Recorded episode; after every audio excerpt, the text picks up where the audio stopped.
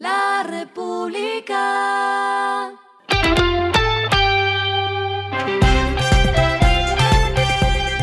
Al final de la jornada, esto es lo que debes saber sobre el comportamiento de los negocios, las finanzas y la economía.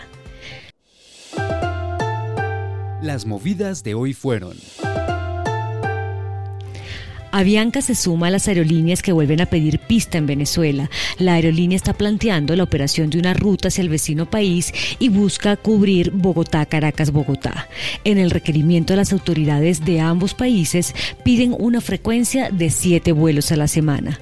Con esto, Avianca es la quinta aerolínea que quiere retomar el mercado aéreo venezolano después de haber hecho lo mismo TAP, Air France, Iberia y aerolíneas argentinas.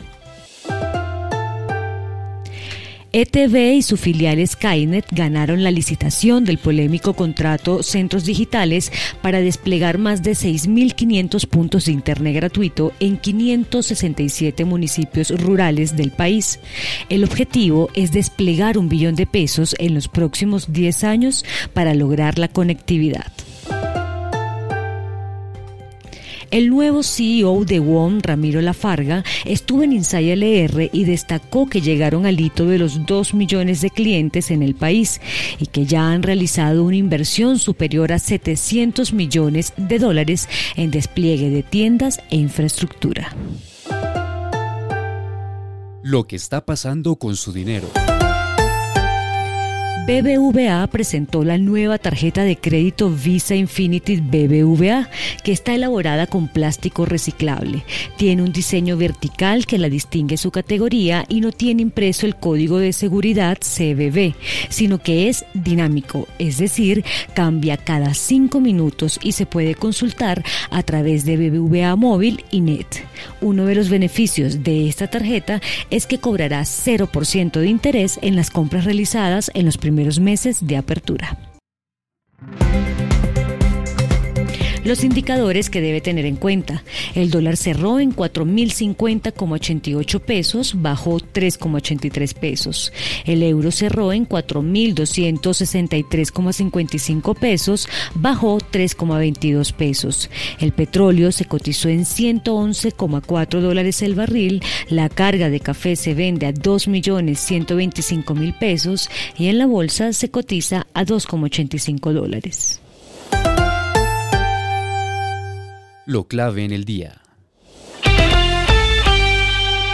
El presidente Iván Duque se reunió en Londres con el primer ministro Boris Johnson, donde formalizó el TLC suscrito con Reino Unido luego de su salida de la Unión Europea o Brexit, siendo Colombia uno de los primeros países de América Latina en firmar este acuerdo.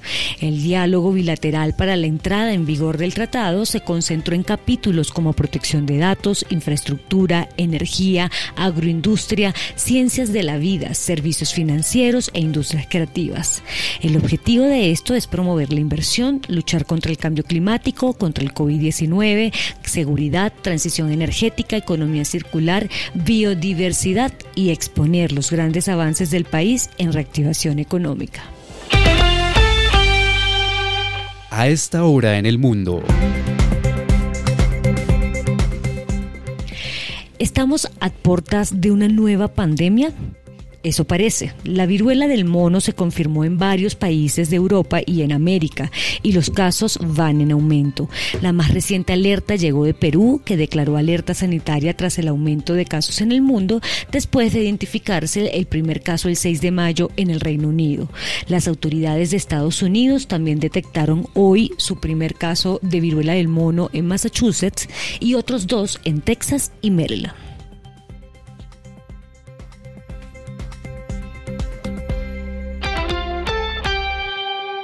Y el respiro económico tiene que ver con este dato. La República. El próximo 7 de octubre regresa la banda Pixies a Bogotá y podrá verlos desde 217 mil pesos. Se presentarán en el Chamorro City Hall y de teloneros estará otra banda de culto para los colombianos, las 1280 almas.